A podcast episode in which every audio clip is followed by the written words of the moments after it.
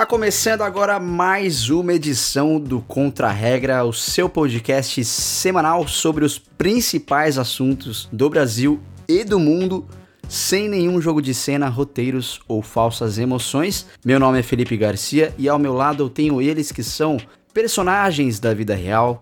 E do meu lado direito da chamada de vídeo, eu tenho ele que trabalha o dia inteiro de pijama.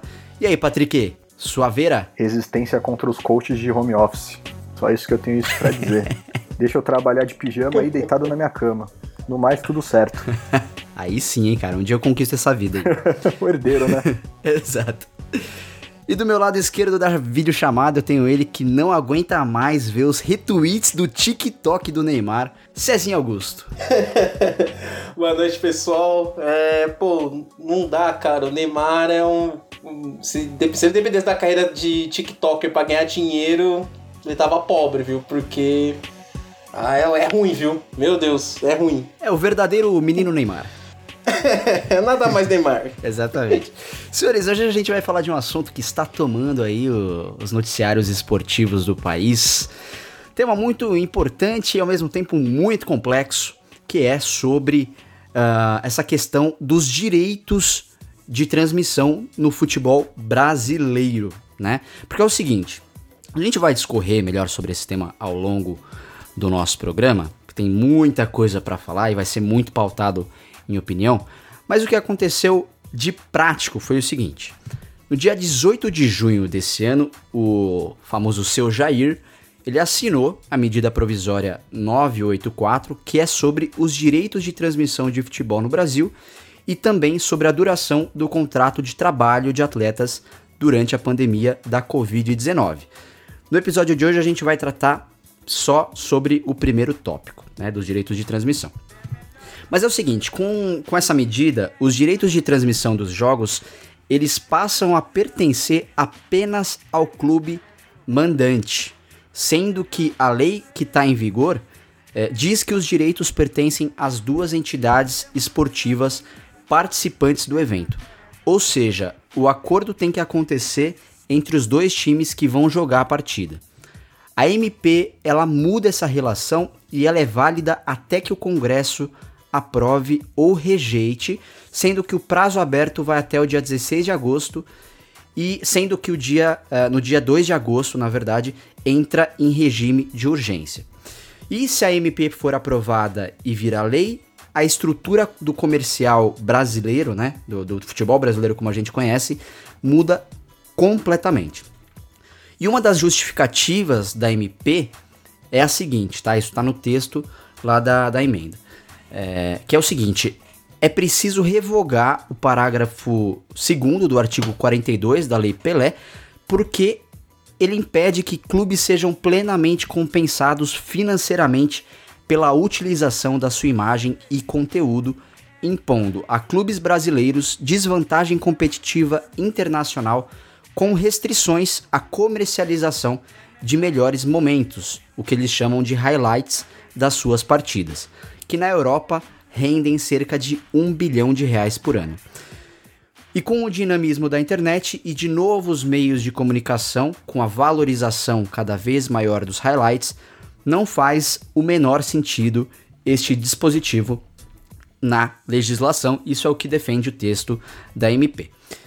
E uma das consequências imediatas que a gente pode citar agora, né, é, foi a seguinte: a Globo desistiu de transmitir o Campeonato Carioca, argumentando que houve violação de contrato por parte do Flamengo e aproveitando a deixa aí o SBT, que há 17 anos não transmitia uma partida de futebol, vai transmitir a final do Carioca nessa quarta-feira, dia 15 de julho.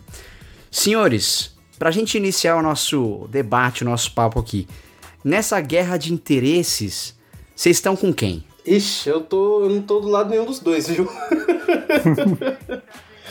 eu acho, não tô nem do lado do Flamengo, eu não tô nem do lado da Globo. É, é, é importante a gente é, deixar claro de início é, que, pra, na, na minha visão, e na verdade dos especialistas em direito esportivo, muitos deles ouvidos pelo, por jornalistas, a MP é inconstitucional. porque ela é basicamente uma MP. Só para explicar, né, exemplificar para quem não entende do assunto e também tem muitos ouvintes nossos que não são fãs de futebol, mas a gente eu vou tentar explicar aqui. A medida provisória é basicamente prevista no artigo 62 da Constituição, se eu não me engano. E ela basicamente trata assim: em caso de urgência e relevância, o presidente da República pode assinar uma medida provisória, editar uma medida provisória e que ela passa a ter com força de lei. Então, a partir da. O presidente assinou hoje, a medida já vale a partir de amanhã, certo? E ela tem um prazo para ser analisada pelo Congresso Nacional, assim como, como muito bem o Felipe explicou. Né? Então ela tem um prazo de validade de 60 dias, prorrogáveis uma, pelo igual período, ou seja, pode ser prorrogado mais 60 dias. Ao final desse período, se ela não for analisada pelo Congresso, ela caduca, ela perde a sua validade. Então, para mim, é, como para especialistas, eu, eu fico querendo entender qual que era a urgência encontrada pelo, pelo Flamengo ou pelo presidente da República para assinar esse decreto. Né? É, sim, eu estou tentando entender até agora qual é a urgência, qual é a relevância do assunto. Né? Sendo que ela poderia ter é, objeto de, de, de, passar pelo trânsito é, normal, né? de, de de propositura da lei, análise, enfim, tudo, todo aquele rito legislativo que a gente conhece. Mas sim, relevância e urgência não tem. Né? Então foi mais uma oportunidade. Mas agora eu vou deixar o Patrick falar a opinião dele para depois a gente continuar falando sobre isso. Tá, beleza. É, acho que assim, eu acho que o primeiro ponto que a gente precisa salientar sempre é que quando a gente fala de futebol, a gente lida com paixão e emoção alheia do, do amigo ouvinte. Até me senti aqui numa mesa redonda. Mas enfim. é, e eu, a primeira coisa que a gente tem que entender é: não tem o, o lado bonzinho dessa história. No, não é o Flamengo que está brigando pelo interesse de todos os clubes brasileiros e fazendo esse papel de, de herói do salvador do, dos times, assim como também não, não é a Globo que está fazendo oposição ao Flamengo que visa única e exclusivamente interesses próprios. Então, primeiro ponto, não tem bonzinho nessa história. É, dito isso, o que a gente pode entender? Primeiro, só dando uma explicação mais geral de, de como funcionam os direitos de, trans, de transmissão hoje aqui no Brasil. É, a gente tem três polos que a gente pode tratar de direito de transmissão. Então, a gente tem a TV aberta, que no caso a gente pode considerar Globo, ou no caso mais recente agora também SBT. A TV fechada, no caso os canais da Turner, como TNT, Esporte Interativo, é, Sport TV e tudo mais, ou pay-per-view, que é o, o serviço que as pessoas pagam para ver única e exclusivamente os seus times jogarem. É, então a gente tem esses três polos. Antigamente, é, o direito de transmissão era comercializado já por time e todos os times da Série A tinham o direito da TV aberta com a Globo. Então todos os jogos poderiam ser passados na Globo. E no pay-per-view também. Só que na TV fechada, alguns times tinham o contrato com a Turner. Então vamos supor, se jogasse é, Palmeiras e Corinthians. O Palmeiras era, era um dos times da Turner e o Corinthians da, da Globosat, no caso que passasse no Sport TV. Esse jogo ele não poderia ser transmitido em TV fechada, porque existia esse conflito entre emissoras. É, hoje, o time com essa MP, é, vamos supor, se o Flamengo, quer dizer, se o, se o Palmeiras é, tem, é, tendo é, transmitindo o jogo na Turner, ele poderia passar tranquilamente esse jogo nesse canal, mesmo com o Corinthians é, tendo os direitos Sport TV, porque ele dá total autonomia para o mandante do jogo. É, dito isso, não é uma questão de lado, mas é uma coisa que a gente vai ver logo menos as consequências no a curto prazo, eu até diria, no futebol brasileiro, porque é uma coisa que vai demandar um, uma desproporção muito grande de, de forças. Então, até por conta disso, a gente viu times grandes angariando isso, no caso, muito impulsionado pelo Flamengo e pelo Vasco, é, tomando frente dessa MP e a partir daí elas, essas, esses times vão conseguir é, fechar os seus próprios contratos. E times grandes vão ter muitas mais facilidade para conseguir é, para fechar esse contrato e tudo mais.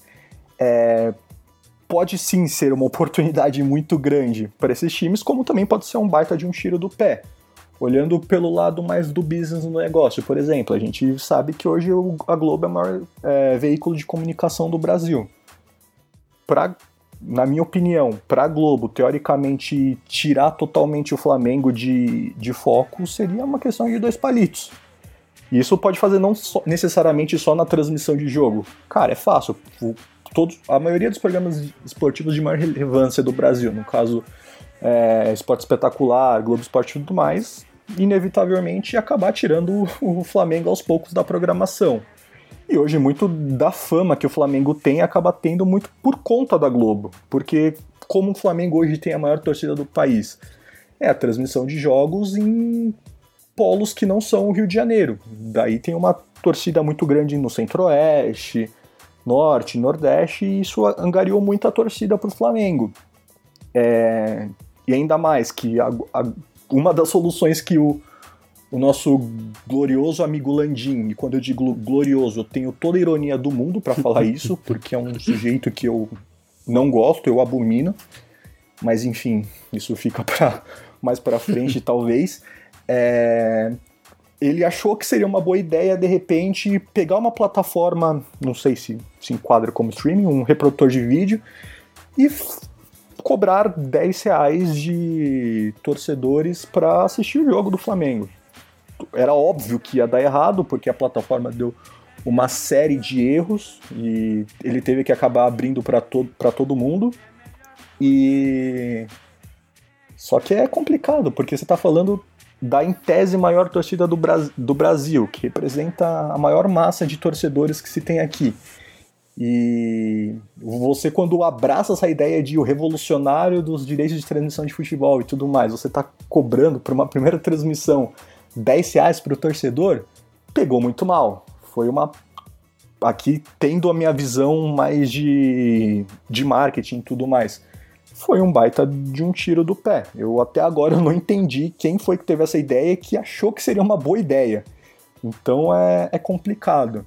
Então, primeiro ponto, não tem bonzinho. É, agora vai ser a Globo que vai ter que lutar para conseguir é, se manter é, relevante ainda, porque isso demonstrou uma fragilidade muito grande, não de qualidade, mas da Globo como empresa, mais na parte do negócio mesmo, porque foi uma luta que acabou perdendo e também para o Flamengo justificar toda essa movimentação e se tornar de fato um negócio rentável para a instituição Flamengo.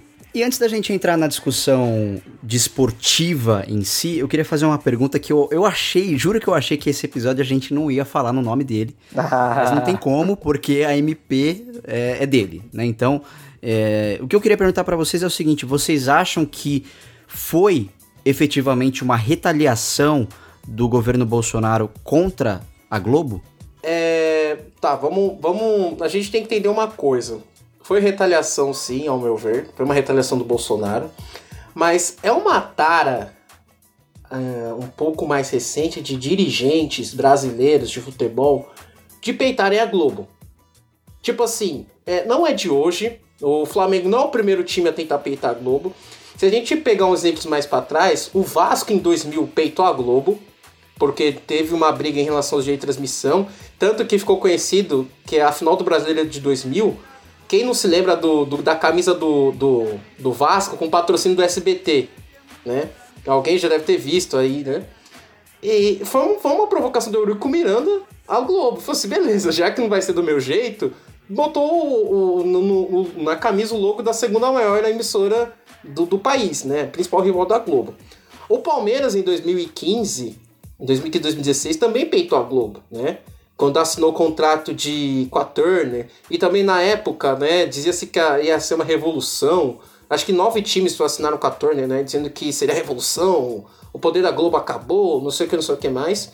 E agora o Flamengo fez a mesma coisa, também sob a mesma batuta, dizendo que iam enfrentar a Globo, que não sei o que mais. Olha, a Globo é, é a Globo, para quem assistiu a, a, a franquia Star Wars, a Globo é o Darth Vader do futebol, tá?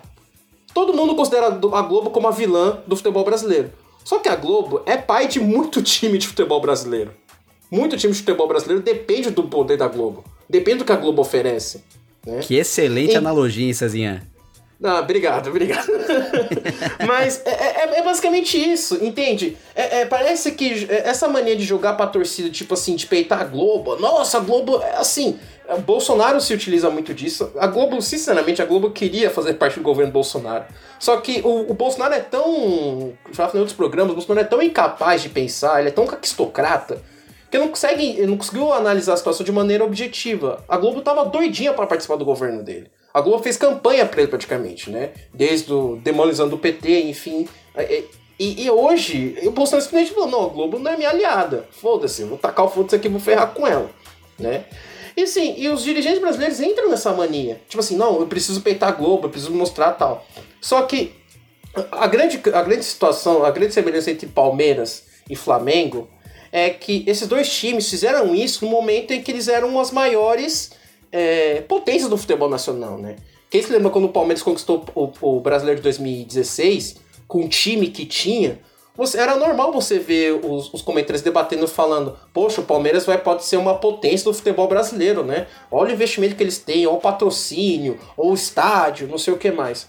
A mesma coisa acontece com o Flamengo, né? Para quem tá por fora, né, quem não acompanha muito futebol, vale lembrar que o Flamengo, ele é o atual campeão brasileiro e o atual campeão da Libertadores, né? E tu, é, inclusive, um fato engraçado que o técnico do Flamengo é um português e curiosamente é o segundo técnico, apenas o segundo técnico na história da Libertadores. É o segundo técnico estrangeiro a ganhar uma Libertadores. O primeiro foi o Mirko Jodic, do, pelo Colo-Colo do, do Chile em 91. Né? Então, assim, é um feito memorável. Não tem como discutir que o Flamengo não é o melhor time do Brasil. Tem o melhor elenco, tem o melhor elenco, ponto. Mas, assim, os dirigentes se aproveitam desse momento para começar a querer, sabe, é... como é que posso dizer? É, ganhar poder, né? Se mostrar que são maiores que, que os outros, aí quer usar maior, um bom momento do time para querer ganhar mais, não tem problema nenhum quanto a isso. Só que a maneira que eles fazem isso é tão apressada, tão jogada à torcida, que no final o clube acaba se ferrando, né? Então, vou responder a pergunta brevemente. Sim, foi uma manobra do Jair Bolsonaro. E como eu vou falar mais ainda, vocês vão ver por que dessa manobra é tão ser tão idiota, ao meu ponto, no meu ponto de vista, é claro. É, é uma, uma situação, eu acho que muito nova o que a gente está vendo. É, na, tipo, é, porque, de fato, se existe um lado bom nessa história, sim, é, é muito bom quando a gente consegue ver que o futebol brasileiro estava entregue há tanto tempo a uma única emissora e é interessante essa parte da, da mudança de. da quebra de monopólio, no caso. Só que a maneira que tem sido feito é extremamente. É, como eu diria, de uma Preocupante até, né? Na verdade, de um jeito que eu não receberia um processo, mas, enfim. Amadora. É, amadora, porque foi muito não foi às escondidas, foi uma coisa muito velada, por exemplo. A gente, no meio de uma pandemia, onde começou a se discutir isso um belo dia, de uma maneira totalmente conveniente, começou a haver uma articulação entre o Flamengo e, e, e muito essa associação com o presidente e pronto, assinaram o SMP. Então é uma coisa que foi de uma maneira totalmente velada. E é até um, um comentário que o próprio Mauro César, nosso amigo que bloqueou os três aqui no caso, eu sou o maior crítico dele, mas o que faz total sentido o que ele falou. É, o Flamengo tem que entender que o mandato do Bolsonaro não é para sempre. Tem esse ponto. E fazer uma associação política a, a um presidente nesse momento, eu não vejo como uma estratégia é, muito positiva para um time. A gente tem, em comparação, até próprio o meu time, no caso, o Corinthians, que de certa forma há anos foi muito associado ao presidente Lula, e, ao meu ver nem, nem foi de uma maneira tão velada como assim com o Bolsonaro, mas é, a gente não sabe se de repente, sei lá, no próximo, na próxima eleição, o Bolsonaro não é mais o presidente, e aí como é que fica toda essa aliança que foi construída com ele e tudo mais. E é uma briga que honestamente eu não sei se vale a pena para todos os lados. Por exemplo, o, a gente tem até o exemplo do Palmeiras aqui, que a, vamos supor se fosse o Palmeiras que tivesse articulado essa, essa movimentação, seria interessante para o Palmeiras, visando que grande parte do orçamento dele vem do patrocínio, que é uma cota de patrocínio, sei lá, acho que de 80 milhões de reais da Crevisa, e que é rentável para a Crefisa porque você tem uma exposição muito grande na maior emissora de, do país. E o, por que o Flamengo vai transmitir agora esse jogo no SBT? Por pura pressão dos patrocinadores. Porque você fechou recentemente agora o patrocínio com um governo, quer dizer, com um banco de Brasília, que de certa forma 51% pertence ao Estado, então mais uma coisa estranha de se analisar, mas enfim. E você tem um patrocínio extremamente rico, só que você não tem exposição alguma. Então, os próprios patrocinadores do Flamengo tiveram uma pressão muito grande para que, se, que o jogo tivesse uma transmissão relevante. Então, a gente pode até comparar é, o último jogo que foi da TV Flu, por exemplo, teve acho que uma audiência de 3 milhões alguma coisa. 3,7 milhões. Foi o recorde mundial de, de uma transmissão esportiva no YouTube. Sim, e é, é um número muito relevante, mas dentro do ambiente digital. Isso em pontos de audiência, eu posso estar enganado, mas acho que dá algo em torno de 2, 3 pontos de audiência. É muito pouco. É, você não tem, você não tem exposição massiva do que teria numa numa num jogo de futebol, um jogo de futebol transmitido pela Globo, num, sei lá, num, num domingo à tarde, dá 30 pontos de audiência ou para mais ainda. Esse jogo teria dado 3 se a gente for comparar os números. Então é uma perda de exposição de marca enorme. É, eu honestamente estou muito curioso para saber o que vai acontecer daqui para frente, como vai ser a maneira que o Flamengo vai conseguir é, superar isso, porque você não tendo a Globo, você já não tem o, o maior, a maior rede de alcance do país. Então a gente não sabe o que vai acontecer. O quanto isso vai influenciar nos patrocínios que tem, toda a exposição de marca. É, de fato, tipo, o quanto que você consegue levar sua marca para fora do Rio de Janeiro, porque hoje é a Globo que é responsável para isso, transmitindo o jogo do Flamengo em outros polos do Brasil. É uma coisa muito nova para todo mundo. Sim. Não, e o interessante é que com essa medida provisória, não só a autorização do direito de transmissão passa a ser do clube, mas também a proibição da transmissão e da retransmissão. Então, é, tendo em vista que quem fazia esse papel é, de polícia das transmissões, digamos assim, era a TV Globo, que tem uma máquina muito maior do que o Flamengo para vetar, por exemplo, transmissões paralelas. É, o que eu queria jogar aqui para vocês é: isso não pode ser, de certa forma, também um, um problema para os clubes, ou para o Flamengo especificamente, essa questão do mercado paralelo, do tipo, cara, puta, você pode perder a audiência pro, pro canal do Zezinho aqui, que tá retransmitindo uh, o seu jogo aqui, e o cara tá com tanto ou mais audiência do que você. É, é uma possibilidade. Não, não tem como negar isso. A partir do momento que você joga para uma plataforma digital, por exemplo, que é o caso da TV Fla, por exemplo, você você fica é exposto a esse tipo de coisa, principalmente a, a pirataria de conteúdo e tudo mais. Então, não dá pra gente cravar efetivamente o, o, sucesso do que vai ser. A gente não sabe se de repente o, que o Flamengo vai de fato querer manter toda a sua transmissão de jogos é, dentro de streamings, por exemplo, então de repente fechar algum contrato com uma com uma Dazon da vida, ou se de repente o Netflix quiser entrar dentro de um âmbito esportivo, é, isso financeiramente pode ser bom para o time, porque você conseguiria impulsionar muito o seu o seu sua ação de sócio torcedor, por exemplo, uma das ações do, do time era nesse último jogo, que tinha que pagar 10 reais, você não pagaria se você fosse sócio torcedor de um time, por exemplo. É, do Flamengo, no caso.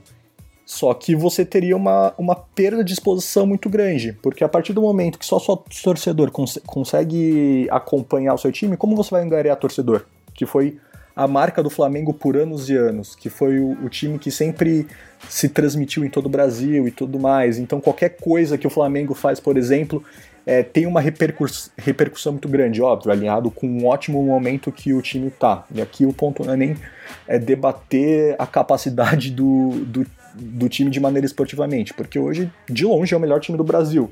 Mas é a questão de prospecção de, de torcedor. É uma coisa que, se, se se manter em ambiente digital, eu não consigo imaginar como, como seria. Óbvio que tem uma, uma ascensão muito grande nesse segmento, só que a gente ainda está muito atrás, como eu disse. O, jo o jogo fez 3 pontos de audiência a gente extrapolar para o digital. No, na TV faz 30. Eu não sei como vai ser. É, eu acho que assim, é, primeiro respondendo a questão anterior sobre o, a, essa associação Bolsonaro e tal, é muito prejudicial para o clube.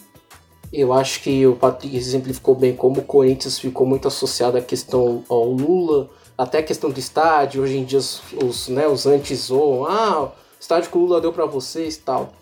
É, isso prova que o futebol, é, queira você goste ou não de futebol, o futebol é, uma, é um palco muito importante para qualquer do espectro, qualquer pessoa de qualquer espectro político. É utilizado por, pelo palanque na esquerda, é utilizado pelos palanques da direita, tá? É, e o que eu sempre falei desde o início, né? Quando, inclusive quando o Palmeiras ganhou o último título em 2018, não sei se lembram da cena que o Bolsonaro, que tava com uma bolsa de cocô dele, foi lá levantou uma taça de lá 15 quilos lá no Allianz. Patético. O que, que eu falei? E muitos palmeirenses de esquerda me criticaram achando que eu tava sendo anti contra o Palmeiras. Só que eles não entenderam meu ponto de vista. Meu ponto de vista era o seguinte: essa associação com o Bolsonaro pode ser prejudicial à imagem do clube. Porque naquele momento eu sei que todo mundo sabe que são diretores do Palmeiras que estão se aproveitando disso. Assim como diretores do Flamengo. Né? A diretoria atual do Flamengo está se apoiando. Só que a diretoria passa, o clube fica. Entendeu? Da mesma, da mesma forma como a, a, a torcida, o Real Madrid é muito associado com a ditadura do, do Franco na Espanha, né? Hoje em dia, você tem essa questão muito forte entre Barcelona e Real Madrid, questão do, do madridismo, Barcelona ser mais revolucionário, né? Ou a Lazio com Mussolini. A Lazio com Mussolini atualmente, né? Que curiosamente, o time fundado pelo Mussolini não é a Lazio, é a Roma da Itália. Se vocês olharem bem, olha, ah, qualquer um que tiver joga escudo da Roma. Vocês vão ver que as cores da Roma são o, o, o vinho, né? E o amarelo, que eram cores do Império Romano. Tem lá a figura lá do, do da loba amamentando Rômulo e Reno. O ano de fundação da Roma é 1927, né? Então, porque Mussolini olhou para toda a Itália, pô, o, a, o Milão tem dois times, tem Inter e Milan. Turim tem Torino e Juventus. Napoli tem lá, Roma não tinha time. Né? Capital da, como é que a capital da Itália não tem time? Foi lá e criou time. Né? Então é muito perigosa essa associação.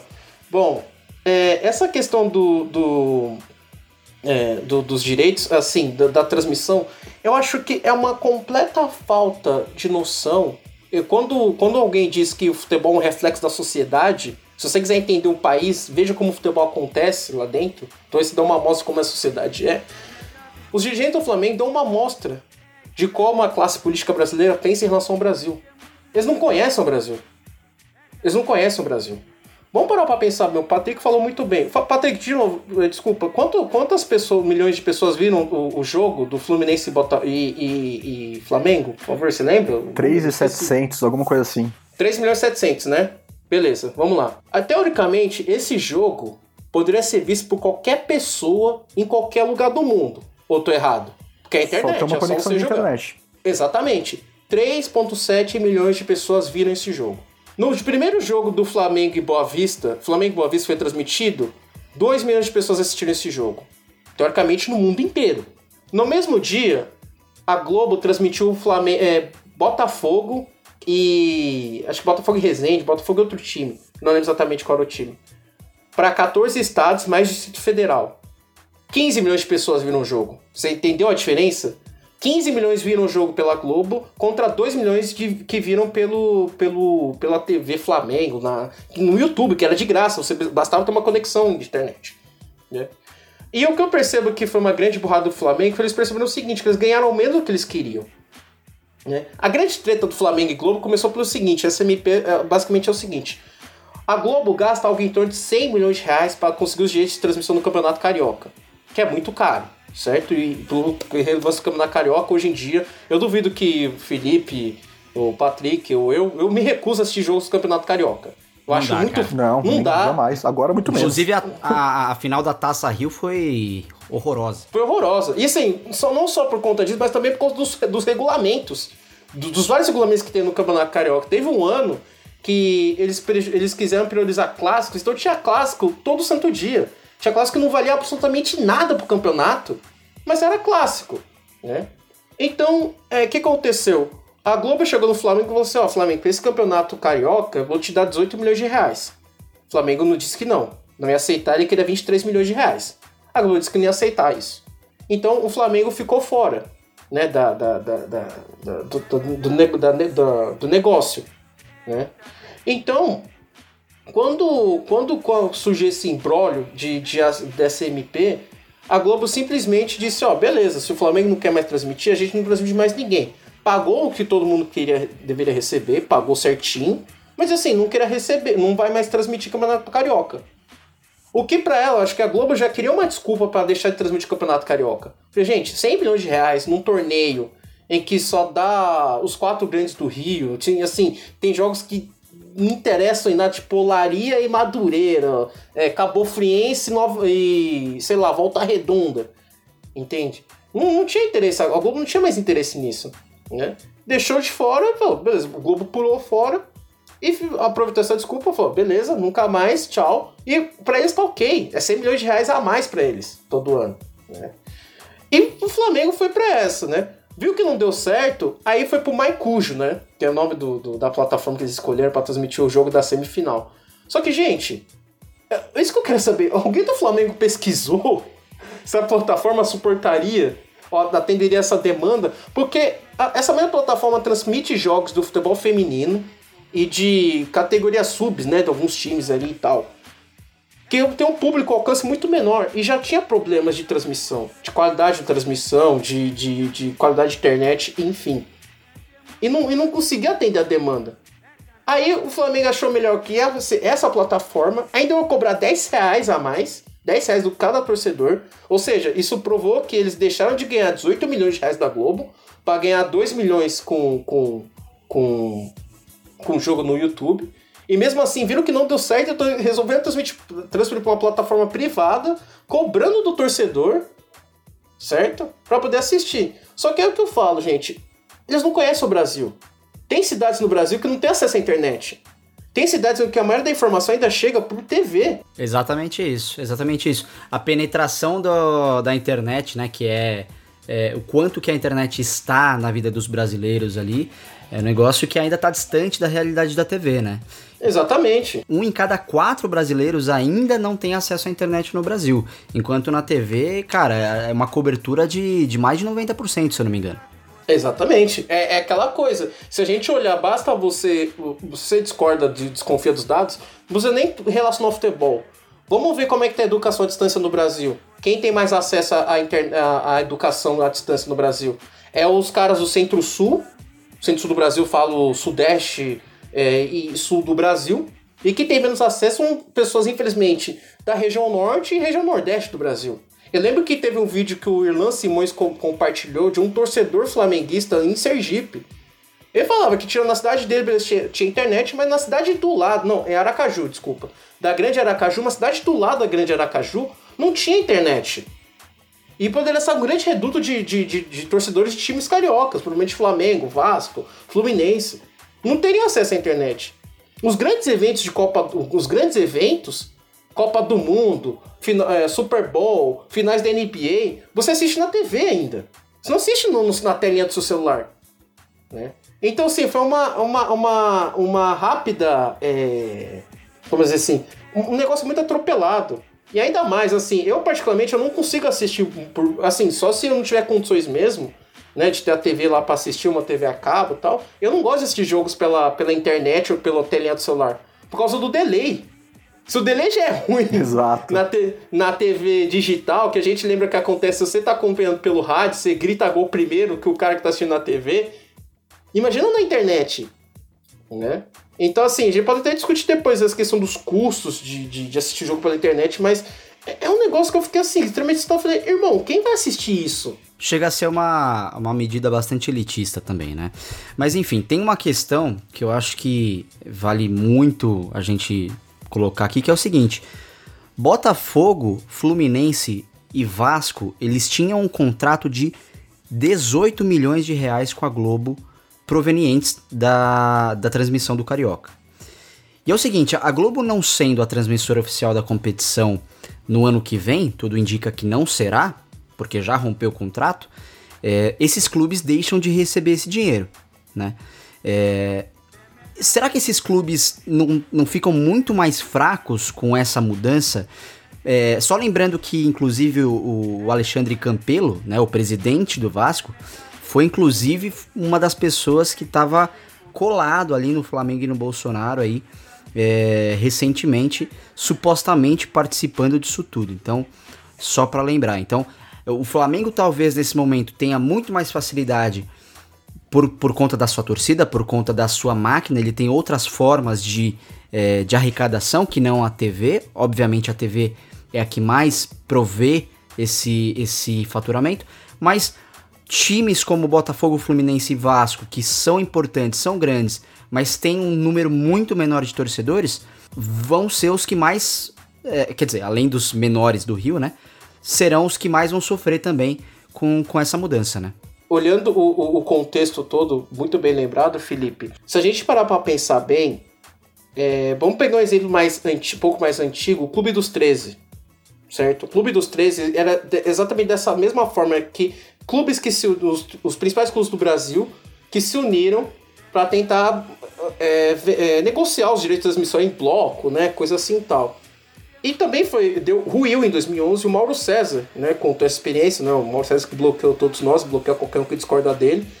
É, conta que ele perguntou ao presidente do Botafogo, que na época era um cara que era muito ligado ao, ao vôlei brasileiro, eu não lembro o nome dele, mas ele perguntou: olha, o Flamengo ganha X com o Clube dos 13, seu Clube dos 13 vai ganhar 2X. O Corinthians ganha Y, vai ganhar 2Y. O Botafogo também vai ganhar mais, mas vai aumentar a distância. Ele fez esse comentário e o presidente do, do, do, do Botafogo falou: não, mas não é assim, vai, vai aumentar tal. Eu acho que essa medida provisória, é, mesmo que os efeitos dela vão, aument, vão aumentar o, o, o, o abismo que tem entre clubes das regiões do eixo Rio-São Paulo em comparação com o resto do Brasil. Porque não é só clubes como Botafogo que vão perder. Clubes do Nordeste também vão perder com isso, certo? Porque assim, eu sou anunciante, eu sou anunciante. Onde que eu prefiro anunciar minha marca? num Corinthians, num Flamengo, que juntos tem 75 milhões de pessoas torcendo para esses times, um terço do Brasil praticamente.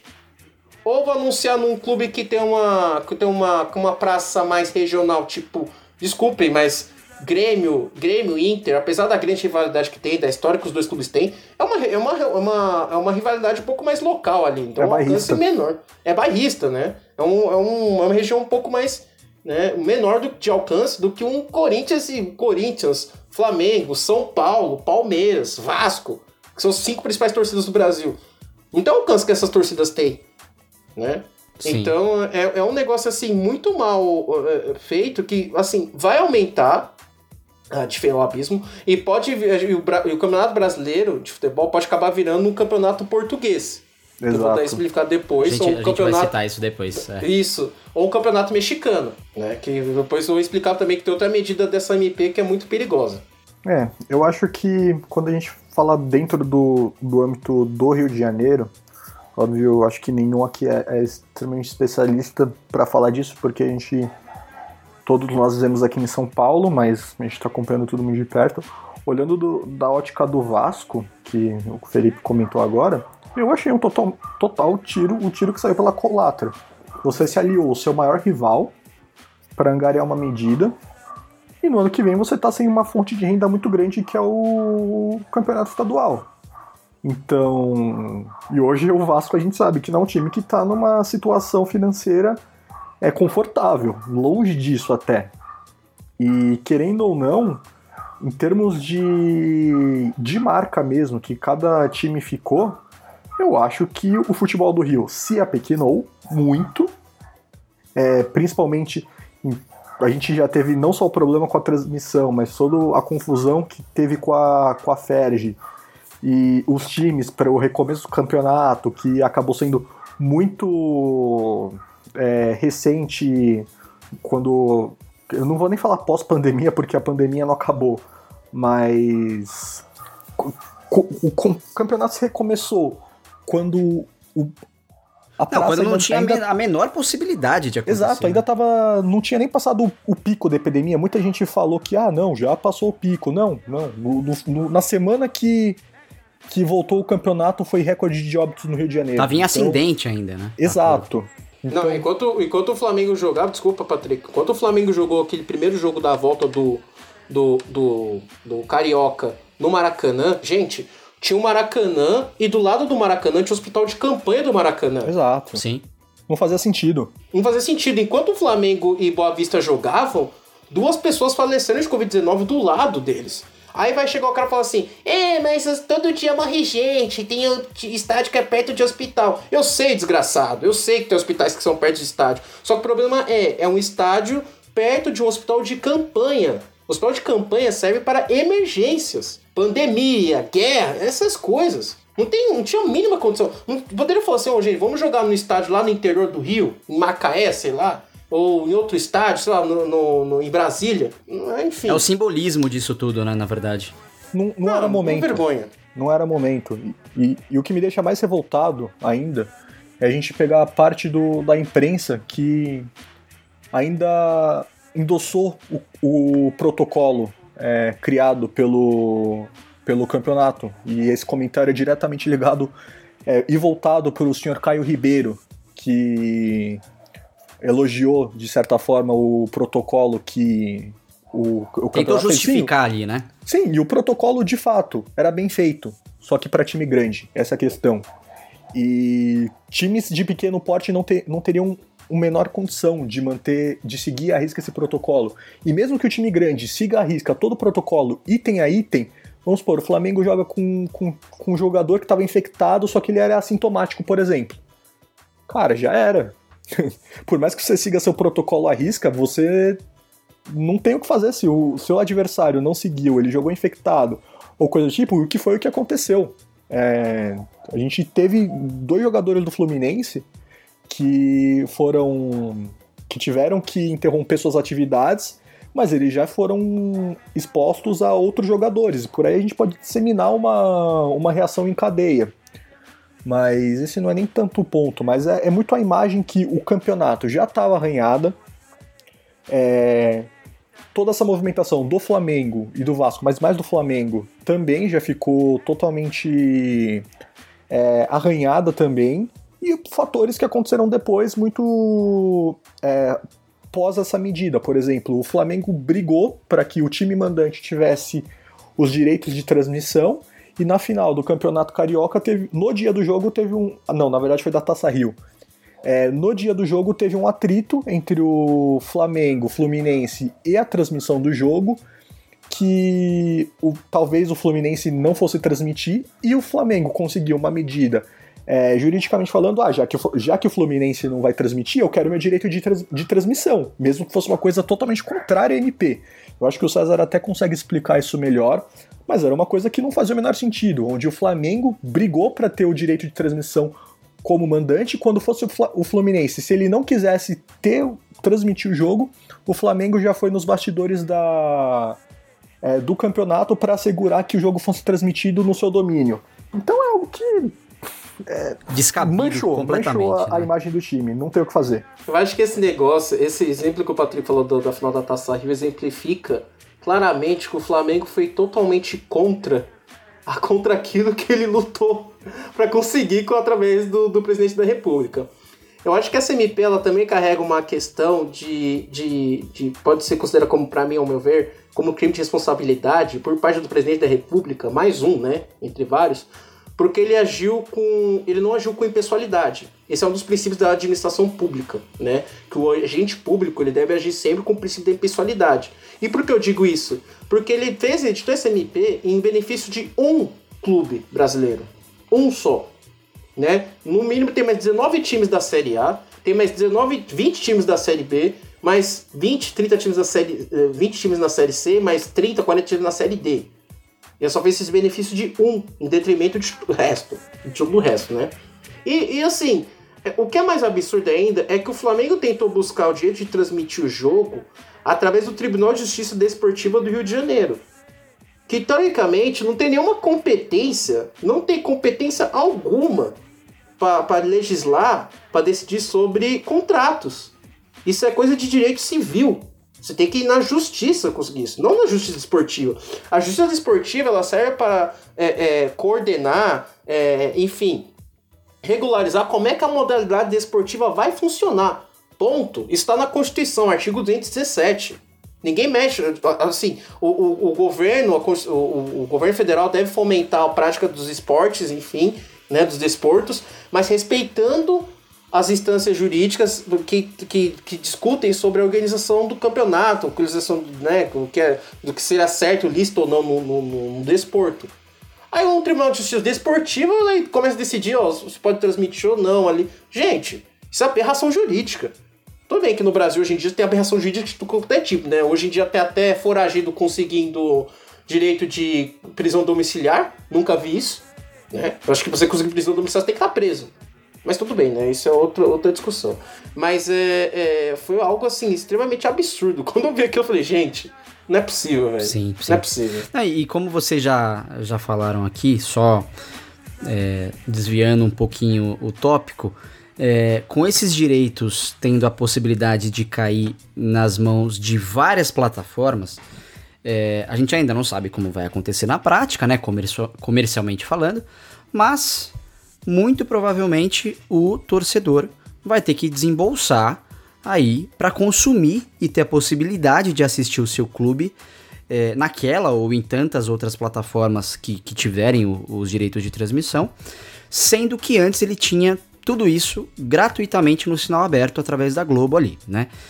É, então, o que, o que eu queria perguntar é o seguinte: será que essa negociação, sendo jogo a jogo do jeito que está acontecendo no Brasil aí com o futebol carioca, Será que a gente não vai seguir uma tendência de assistir cada vez mais apenas o nosso clube e deixar o futebol como, como um esporte plural de lado?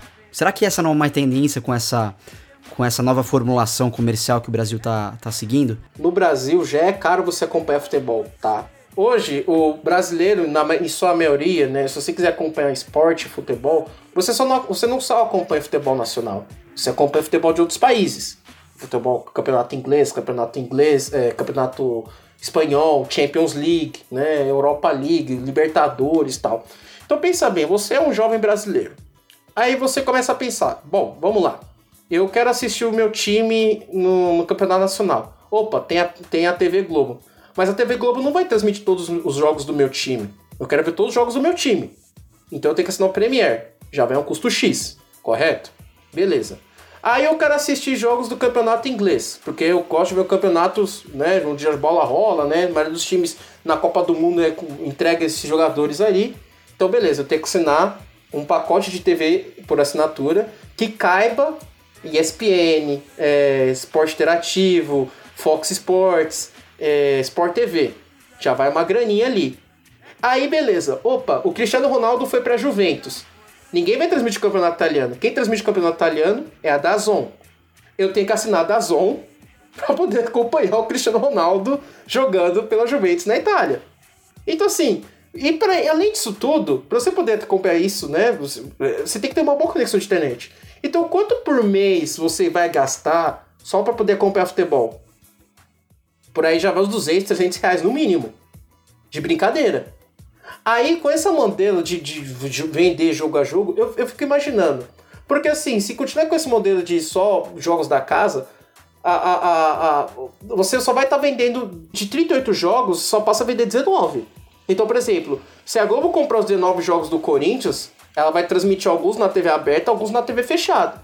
Só que se o Corinthians for jogar fora contra o Palmeiras, eu vou ter que chegar lá no, no, no, no, no site do Palmeiras e comprar o jogo para assistir? É, é, que o lance, Cezinha, acho que assim, é, hoje, por mais que você seja corintiano, flamenguista, palmeirense, são paulino, você tá ali no, no domingo é, e você tem ali um joguinho de futebol passando. Pode ser um jogo uhum. mais ou menos. Ali, ruim. pode ser um jogo ruim, pode ser de um time que você nem acompanha, pode ser do seu rival, não importa. Mas você tem essa pluralidade de jogos acontecendo ali na, na TV aberta. A partir uhum. do momento em que você dissemina esse, esse modelo para vários canais, para vários players, para eles transmitirem.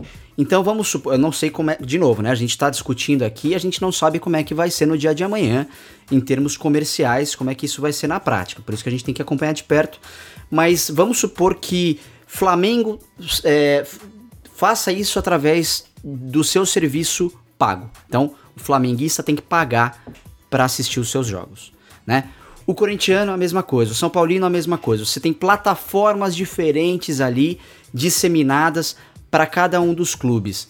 É, o, que eu, o que eu coloco aqui para vocês é, cara, é, eu vejo que o futebol vai ser cada vez mais o, vai ser cada vez mais o meu time é, do que o, o, futebol em si. Eu, eu acompanhar um jogo de um, sabe, o, o futebol como uma essência esportiva, né? E não, por exemplo, a Copa do Mundo. Cara, tá passando a Copa do Mundo, você assiste tudo quanto é jogo. Camarões e Estados Unidos, é, Brasil e França, enfim. No futebol brasileiro, hoje no, no modelo, quer dizer, antes, né, pré-pandemia, o modelo que a gente tinha era um modelo mais plural nesse sentido, né? Então, eu tenho um pouco desse receio de que a gente caminhe para um, um, individualismo clubista, sabe? E até, até puxando o que você falou, Fê, eu tenho muita preocupação no desnível que isso vai causar no futebol brasileiro.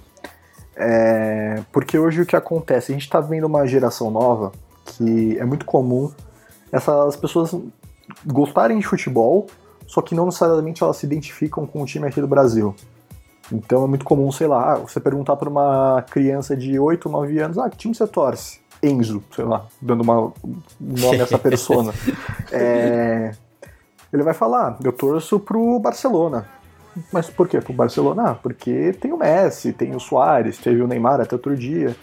Então ele vai torcer para onde de fato ele se, ele se identifica a nível esportivo, porque é onde se joga assim o melhor futebol do mundo, um dos melhores futebols do mundo, e você tem acesso a esse, a esse cara tipo em plataforma de videogame, por exemplo, você consegue jogar com esse cara.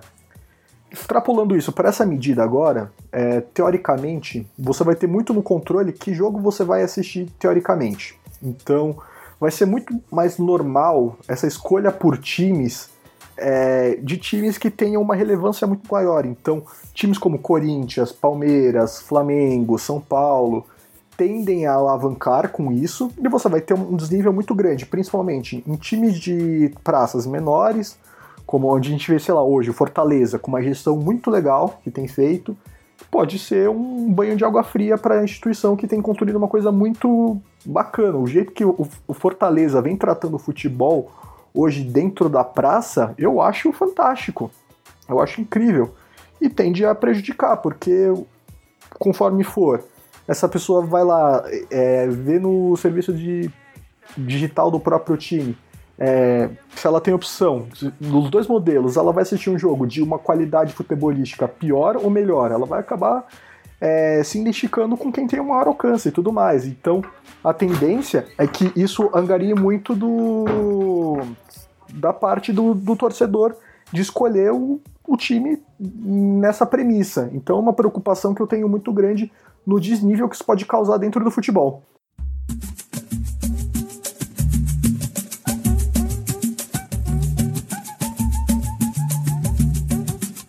É isso. E, e, tem uma questão que a gente acho que já pode é, abordar aqui, que até o, o Cezinha comentou do, do Campeonato Português, que é como que os modelos são aplicados em cada um dos países. A gente trouxe alguns exemplos aqui para fomentar um pouco essa discussão. Então, como é feito no Brasil hoje? O, o direito de transmissão dos jogos ele, ele pertence ao, aos times mandante e visitante, é, mas a negociação é individual. É, só no Brasileirão, com o modelo atual, os clubes recebem 1,7 bilhão de reais, tá? Isso, dados recentes aí. É, em Portugal, o direito ele pertence ao time mandante e a negociação é individual, que é o modelo que é defendido pela MP, é, assinada aí pelo Bolsonaro. E, e hoje o, o, campeonato português ele paga 763 milhões de reais aos clubes. É, quer dizer, campeonato português não, né? Mas toda essa questão dos direitos. Então, é menos do que o Brasil no modelo atual, né? É, na Espanha, o direito lá acontece da seguinte maneira: ele, ele pertence ao time mandante é, né, do jogo ali, e a liga, o campeonato espanhol, é, e a liga, né? E a negociação ela é feita em conjunto pelos times. E aí só, né, uma comparativa de cifras, 7,3 bilhões de reais são pagos, a, pagos aos clubes nesse modelo.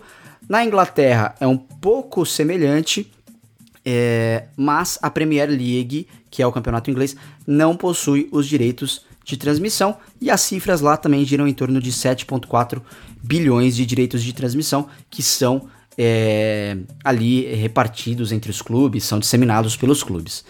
Ou seja, o Brasil ele está de certa forma indo na contramão de todos os países onde os clubes mais se beneficiam, né?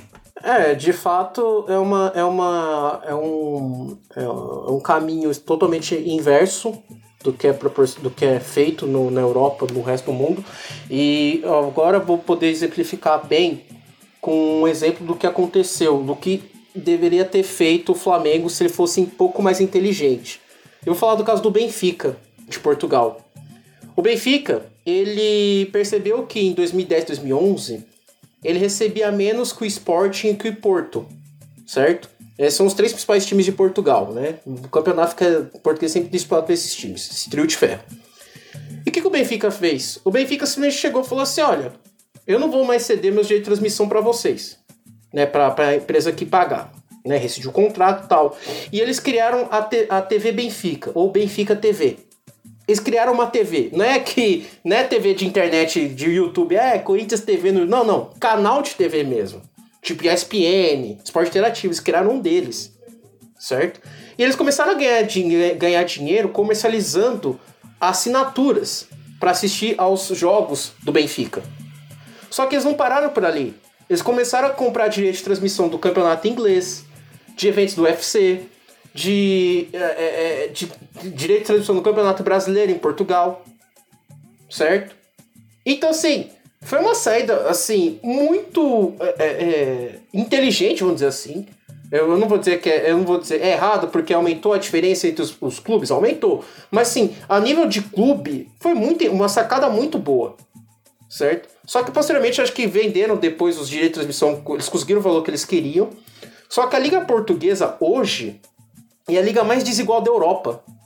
A liga portuguesa, por exemplo, se um clube, se o Estoril de Portugal ganha 1 euro, o Benfica, que é o maior, ganha 15 euros. Então é 15 para 1. Essa é uma, e você vê que o campeonato português não é um campeonato atraente. Assim, eu particularmente eu nunca assistiria, eu nunca não, não paro para assistir campeonato português. Nossa, Benfica e Rio Ave, meu Deus, que jogo. Não, não vou. No máximo é um Benfica e Porto e olhe lá. E olhe lá.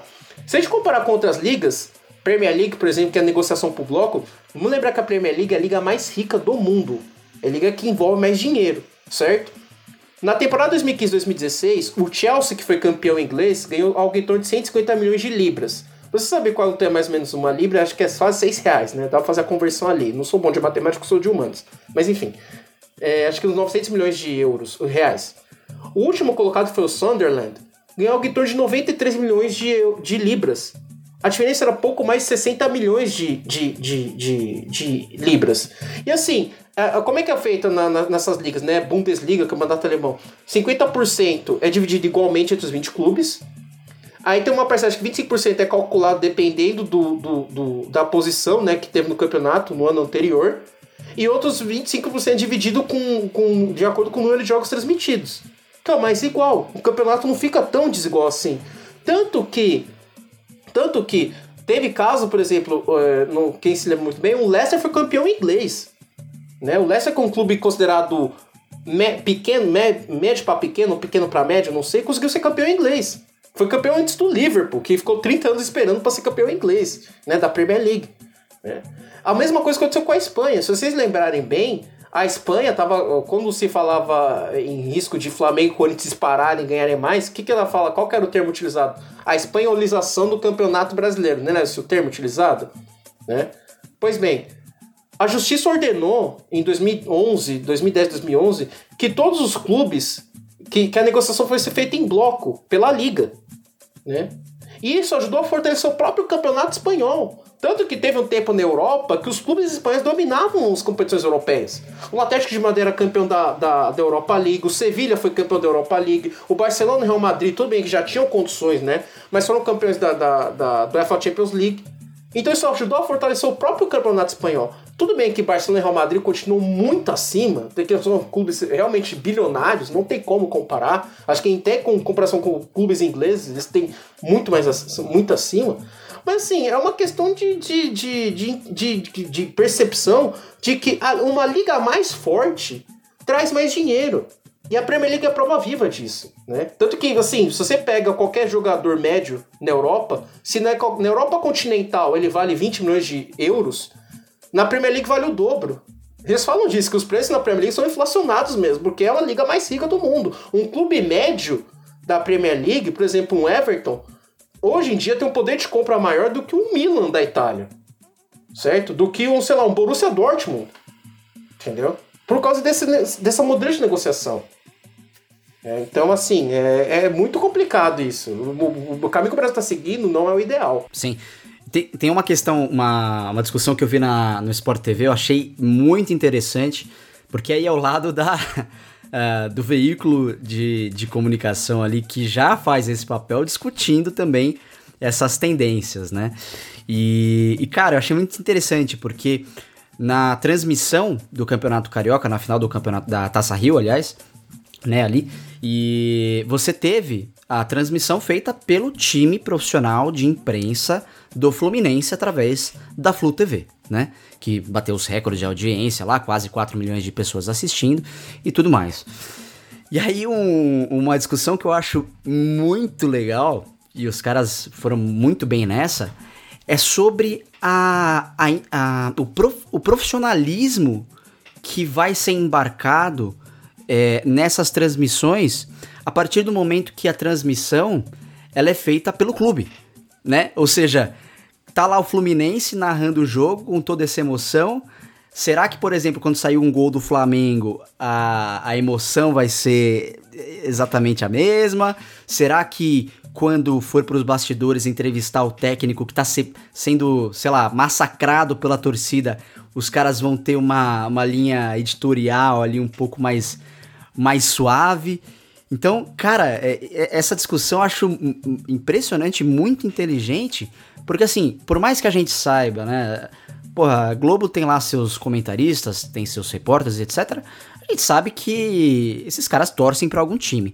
Mas a maioria deles você vê que, de certa forma, tenta seguir um certo nível de imparcialidade. Quando você leva isso para uma TV do clube, onde o torcedor tá pagando muitas vezes para assistir exclusivamente aquele, aquela partida, cara, essa questão da, da imparcialidade praticamente, sei lá, talvez não exista, né? Então é um, é uma problemática e um ponto, né, um objeto de estudo muito interessante, né? Isso para mim é a melhor definição de karma, porque eu achei maravilhoso o fato de parte da, do, dos flamenguistas endossarem muito dessa medida que vai revolucionar o futebol e tudo mais.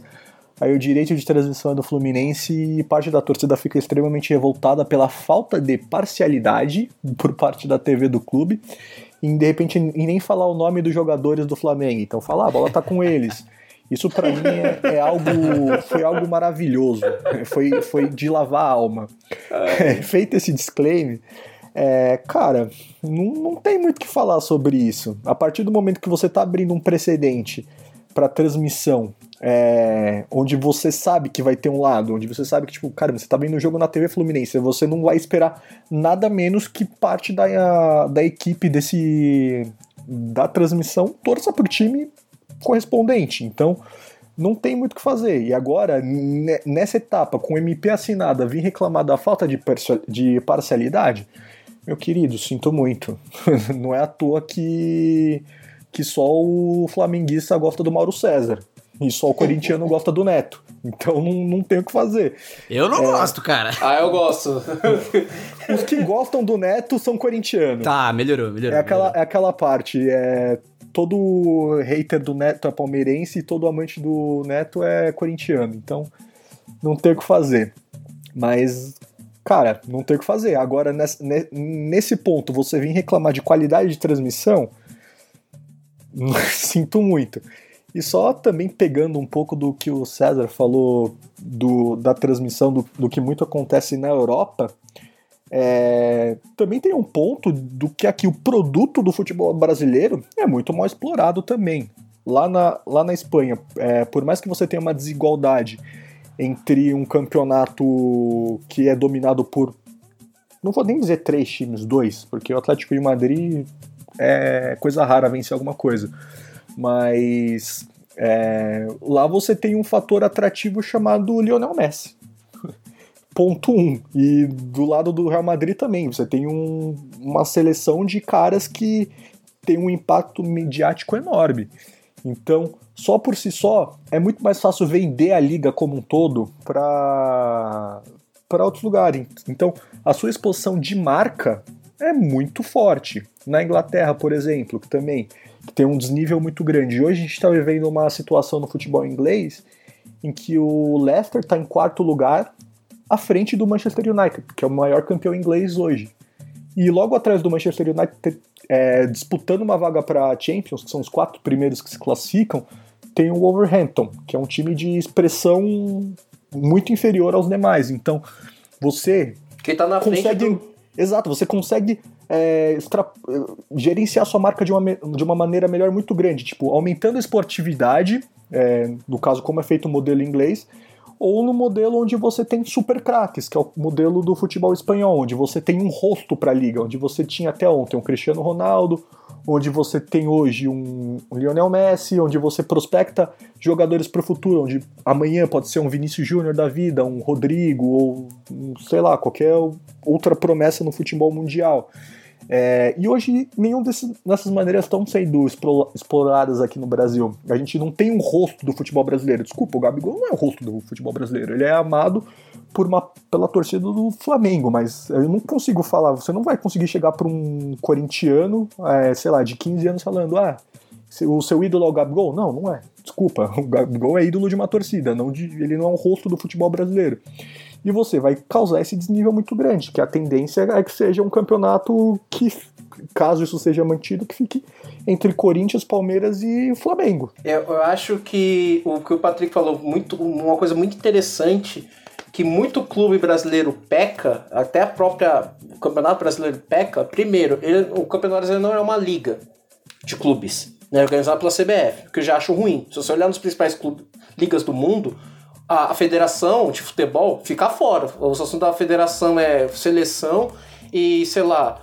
é, segunda, terceira, quarta, quinta divisão. Né? A federação cuida disso. Quem cuida da primeira divisão são os próprios clubes. Né? E se parar pra pensar bem, o, o, o, até o nome das ligas, né? Se a gente, para, se a gente for pra Espanha, é, o campeonato espanhol, a gente não chama de campeonato espanhol, a gente vai falar La Liga né? La Liga, se você vai para Inglaterra, é Premier League, você vai para série, campeonato italiano, é Série A, é, se você vai para Alemanha, é Bundesliga. E tenho isso, o, o, se você vai para a Liga Francesa, é Ligue 1, né? Então, tipo assim, tem os patrocínios ainda, né? E o próprio Leonardo, dirigente do PSG, falou isso. Cara, você não pode chegar na Europa, se quiser vender um produto brasileiro, chegar lá você, você quer o brasileirão. O que o, que o europeu chega e pensa é um cara, um brasileiro alto de 2 metros. o Campeonato Brasileiro é, tem um pro, nome. O produto lá já é muito melhor envelopado, né? É muito melhor envelopado, exatamente. E eu acho que os clubes brasileiros, eles têm uma principal vantagem em relação aos clubes europeus, que é a questão das torcidas. Por exemplo, eu duvido você achar na Inglaterra uma torcida de 30 milhões de pessoas como a do Corinthians ou como a do Flamengo. Você não acha. A maioria dos, dessas torcidas que os clubes têm, que tem 100 milhões de curtidas, é de outros países, sei lá, Tailândia, países da Ásia, da África. São entusiastas do clube. São né? entusiastas do clube. Né? E, o, e esses clubes, Corinthians, Flamengo, é, é, gente, o Boca Juniors, o Boca Juniors é o nosso vizinho. O Boca Juniors tem uma expressão muito maior na Europa do que o Corinthians Flamengo. Tanto que tem jogadores que vão jogar lá. O De Rossi saiu de lá para jogar no, no Boca... Saiu da Roma para jogar no Boca Juniors. O Baggio conta essa experiência. O Baggio ele viu um, um jogo ele falou assim: pô, eu vi um time jogando lá na Argentina. O time tava perdendo, ganhando de 3 a 0 Aí ele perguntou pro cara que tava assistindo com ele: que time que é esse? Que a torcida tava vibrando. Ele falou: não, o time que tá tomando 3 a 0 é o time do Boca. Ele começou a torcer pro Boca. Porque tinha exposição, tinha como o produto ser vendido, entendeu? E recentemente teve uma venda dos direitos de transmissão pra é, pro exterior e foi muito mal feito o negócio. O Patrick falou muito bem, interessante. Quem joga FIFA sabe qual é a dificuldade enorme de você conseguir jogar com o seu time do coração. No, no, Não, isso- essa é a coisa mais ridícula que existe no FIFA. cara. Não, assim, eu, eu fico abismado, porque assim, quem joga FIFA, pra quem não conhece, o FIFA é o, maior- é o principal jogo de esportes, né? Do, do futebol. E ele fecha o contrato com as cinco principais ligas. Então, se você quiser jogar com qualquer time do. Tirando agora a Juventus, né? Que vendeu exclusividade pro, pro PES. Se você quiser jogar com qualquer time da. da da Premier League, da Espanha, da Itália, da Inglaterra, você joga tudo certinho, uniforme bonitinho, o estádio do time, até o placarzinho, tudo, a entrada, tudo, é tudo padronizado. Os jogadores são iguaizinhos aos jogadores da vida real, né? Exatamente. Só que chega aqui no Brasil, é é um clube vende pra um, um- não- não consegue vender em bloco. Então isso dificulta. Então, assim, gente, até o campeonato chinês tá no FIFA. Completo. Campeonato austríaco tá lá. Campeonato russo. E a gente não consegue ter o campeonato do, do país que é pentacampeão mundial. A Entendeu? forma de comercialização é muito amadora. Outro muito dia eu tava vendo uma amadora. entrevista com o- um dos desenvolvedores do PES.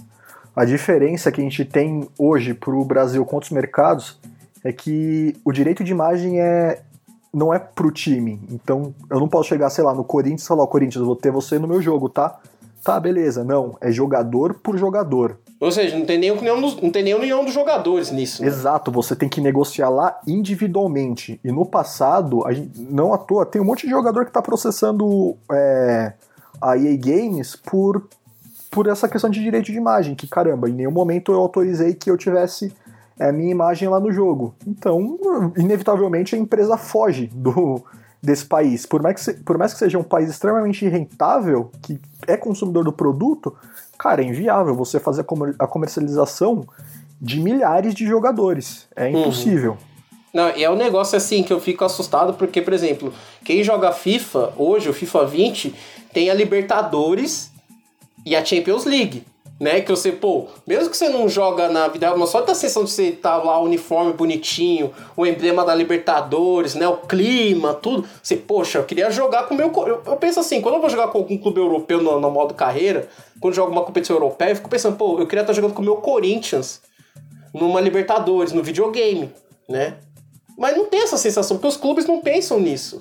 Não pensam em expandir a marca. Você não vai bater de frente com o United. Você pode bater de frente com um clube médio, tipo Tottenham, é, Borussia Mönchengladbach, esses clubes médios. Você pode bater de frente. Agora os caras ficam nesse, nesse... Enfim, né? É complicado. Sim, é uma mentalidade muito pequena, né? Porque é, é aquela coisa mais tendendo aqui pro lado publicitário e técnico da coisa da do ganho de mídia que isso tem, né, cacete? Porque a- o pensamento do clube, ele é muito simplista ao ponto de, cara, eu quero, eu quero dinheiro, né? Se você não me pagar o quanto eu acho que vale, eu tô fora aqui, beleza. É, sendo que na verdade é uma questão, e até pro jogador, cara, até pro jogador, é uma questão de exposição que esse cara é, ou o clube tem no, no universo dos games e, e, e- e existe uma, uma, uma penetração nesse público mais jovem que, é, que vai ser o público consumidor de amanhã muito grande, né? Então, é, infelizmente, é um, é um pensamento aí muito simplista por parte dos clubes e também por alguns jogadores também. Não, então, é que eu acho que não tem nem como a gente depois falar qualquer coisa que a gente fala muito, ah, essa geração Nutella e tudo mais. Meu, como você vai falar para um, pra uma criança, para um adolescente que, que ele tem que torcer necessariamente para um, um time do, do seu país, da sua cidade, sendo que é, ele não tem exposição de marca alguma, é, o futebol que ele joga definitivamente não é comparável com o que se joga na, inter- na, tipo, em outras praças, como na Europa. É, você tem uma, uma desnivelação muito grande entre um e outro. A gente zoa muito esses caras de torcedor Nutella, mas não, não tem que fazer, é uma tendência isso. É, infelizmente a gente não gerencia a marca como deveria ser gerenciada. A gente tem exemplo hoje, até de uma notícia que eu estava lendo recentemente. É, hoje o segundo me- melhor jogo de videogame do, é, de futebol é o Pro Evolution Soccer. E o jeito que esse, assim, esse jogo fez para tentar expandir sua base de jogadores é fechando contratos é, de exclusividade é, com alguns times. Então, por exemplo, o Barcelona. O Barcelona, toda a identidade visual de, do time e tudo mais é exclusivo do, do PES. Então, beleza, você vai ter jogadores com faciais nesse jogo e tudo mais. O Milan e a Inter, que são dois times muito grandes na Itália, rescindiram isso. Por mais que seja uma, uma.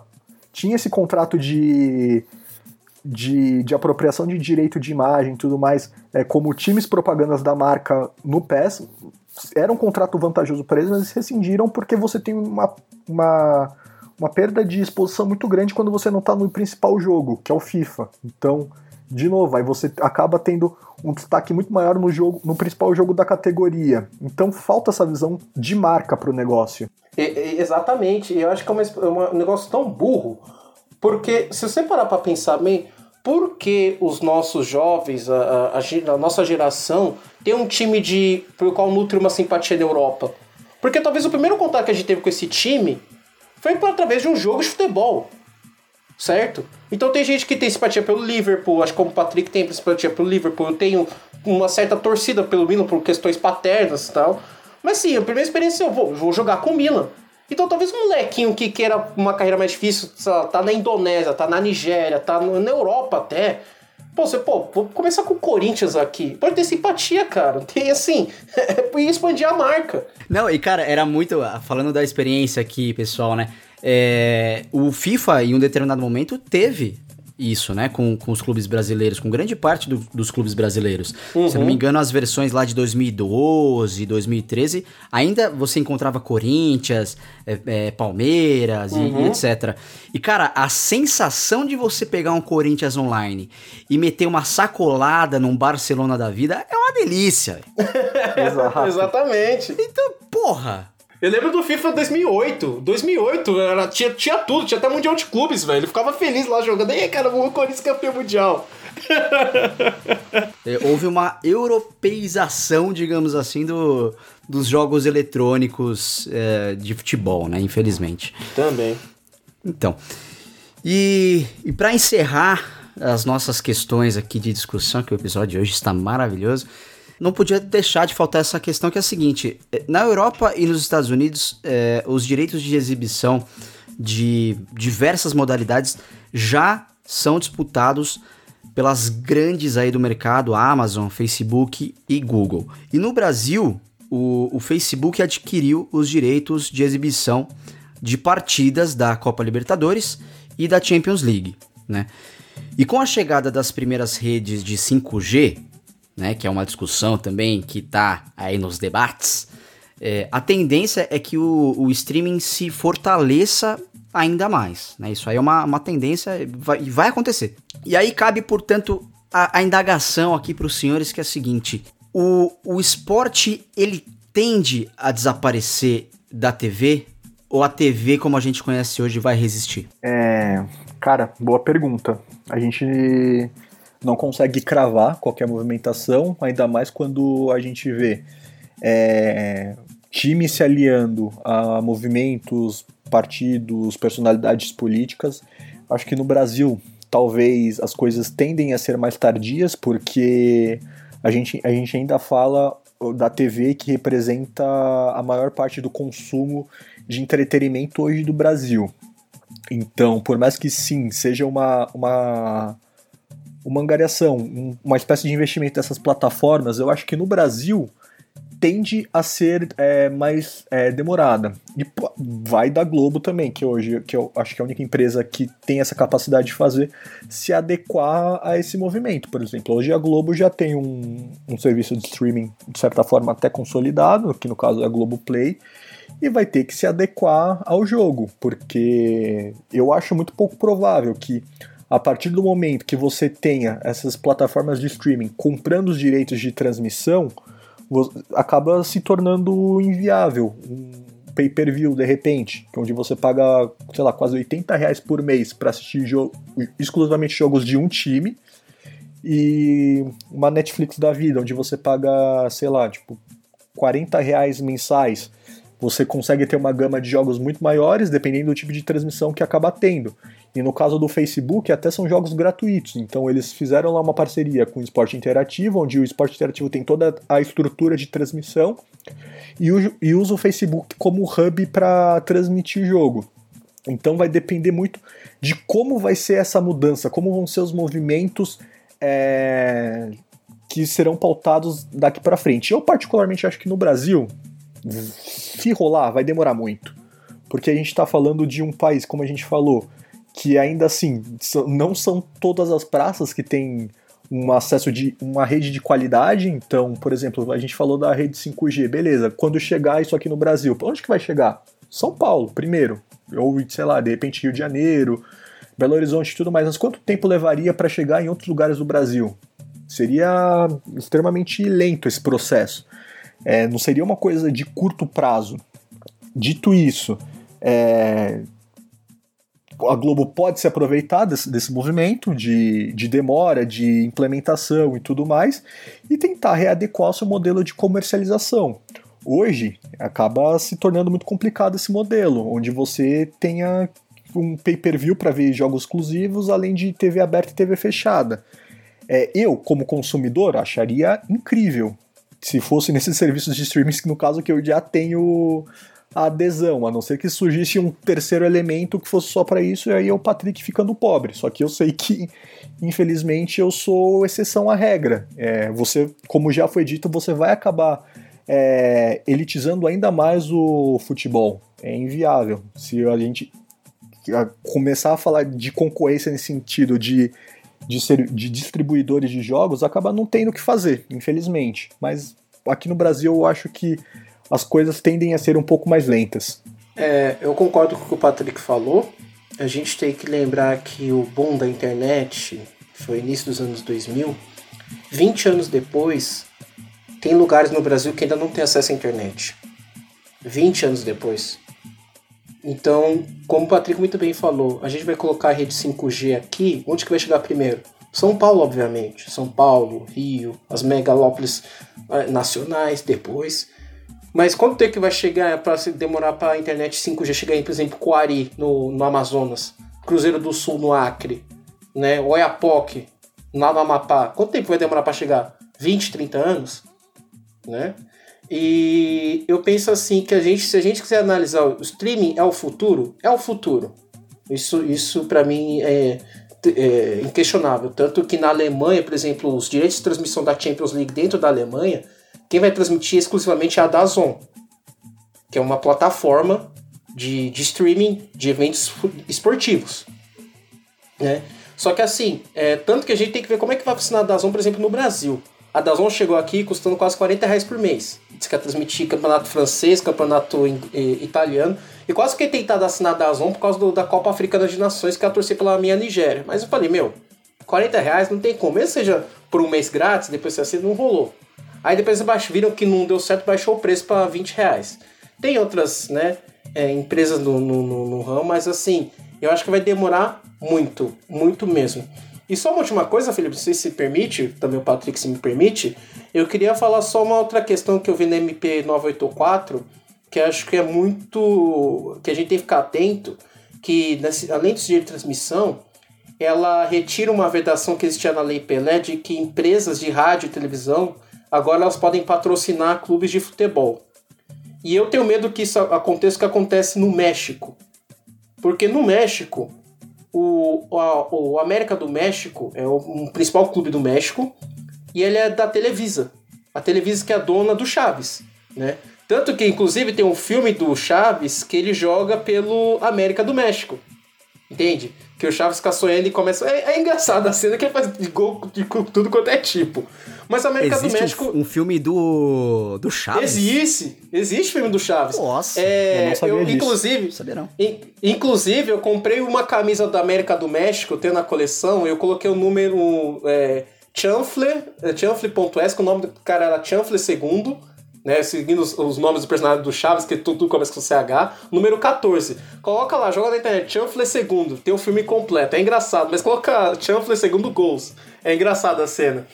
E, e tem outro time que é da TV Azteca, que era o Monarcas Moreira, que mudou o nome, mudou de cidade para Mata, Matazaclan, não sei o nome exato do time. Mas assim, são empresas de TV donas de clubes, né? E se você ver como é que é o campeonato mexicano, é uma bagunça. Eles querem praticamente virar uma MLS. Tanto que agora, por causa da pandemia, eles praticamente acabaram com acesso e descenso na, na, M, na Liga MX por cinco anos. Olha só que absurdo. Né? Então abre um precedente para que empresas de, de comunicação possam começar a ocupar é, espaço, patrocínio, mas aí, como é que fica? Como é que vai patrocinar quanto? Imagina uma Globo que vai lá e começa a patrocinar, sei lá, o Flamengo, aí além do, dos, enfim, contratos, como é que ficam os valores, enfim, é uma bagunça. Então, vamos ficar atento com isso daí também. Boa, senhores. Então agora a gente vai para o nosso famoso momento boca de cena. Momento boca de cena. Ah, bom, eu vou primeiramente Antes de mandar a minha indicação, mandar um abraço pra minha namorada, Ingrid, que ela tava pedindo esse abraço há muito tempo. ela ficou, cadê meu abraço, amor? Não sei o que. Eu falei, tá bom, amor, tá aqui meu abraço, beijo, te amo. E minha indicação de hoje vai ser um livro. É, infelizmente, eu não. Não é uma questão de, de egoísmo, de parecer inculto, né, tal. Mas esse livro só tem em inglês. Infelizmente, no Brasil não tem muita tradução de livros que abordem o futebol. Mas uma indicação, um livro que eu tô lendo agora, chamado Football Against the Enemy, que é tradução livre é Futebol contra o Inimigo, do Simon Cooper. É um jornalista que viajou por vários países durante os anos 90 e tem capítulos abordando sobre várias rivalidades do futebol, né? mostrando como o futebol foi utilizado em alguns momentos por políticos ou até contando histórias muito boas, como por exemplo a, a como foi escolhida a seleção soviética de 88, vice da, da Eurocopa de 88, que perdeu com aquele golaço do Van Basten, né? É, a história, um pouco da história da rivalidade de Barcelona e Real Madrid, né? A rivalidade entre a Alemanha e a Holanda, que é muito interessante, pouca gente sabe, mas a Alemanha e a Holanda tem uma rivalidade muito grande. Então, o livro é muito bom, é, chama-se Football Against the Enemy, do Simon Cooper, tem como comprar na, na Amazon, acho que tem mais em conta. Desculpem mesmo, é inglês, mas assim, quem entende um pouco de inglês, quem consegue ler inglês e gosta de futebol, é um livro que eu recomendo muito. O meu hoje vai ser. Hoje eu tô romântico, digamos assim. Em homenagem também, que a gente teve recentemente ao, ao Dia do Rock. Foi um filme que eu assisti esse fim de semana e eu particularmente gosto muito. É um musical, que é o Across the Universe. Não sei se vocês já tiveram a oportunidade de ver, é bem legal, você gosta de Beatles. É um filme onde, muito no período da guerra do Vietnã acontecendo, tem um, um jovem chamado Jude, pegaram a referência aí, ele vai para os Estados Unidos atrás do pai dele, e que ele nunca conheceu. Ele deixa toda uma vida é, dele para trás, e ele mora em Liverpool, outra referência legal aí. E, e aí a partir disso é um filme musical, toda a trilha sonora, obviamente, é pautada por Beatles, então toda, toda a vida dele é retratada pelas letras das músicas e tudo mais. A, a, todos os cantores são muito bons. É, quem gosta de Beatles vai, vai gostar bastante. Eu achei que ia indicar a escola do rock, velho. Eu tava esperando um High School Musical, cara. Também. Rebelde.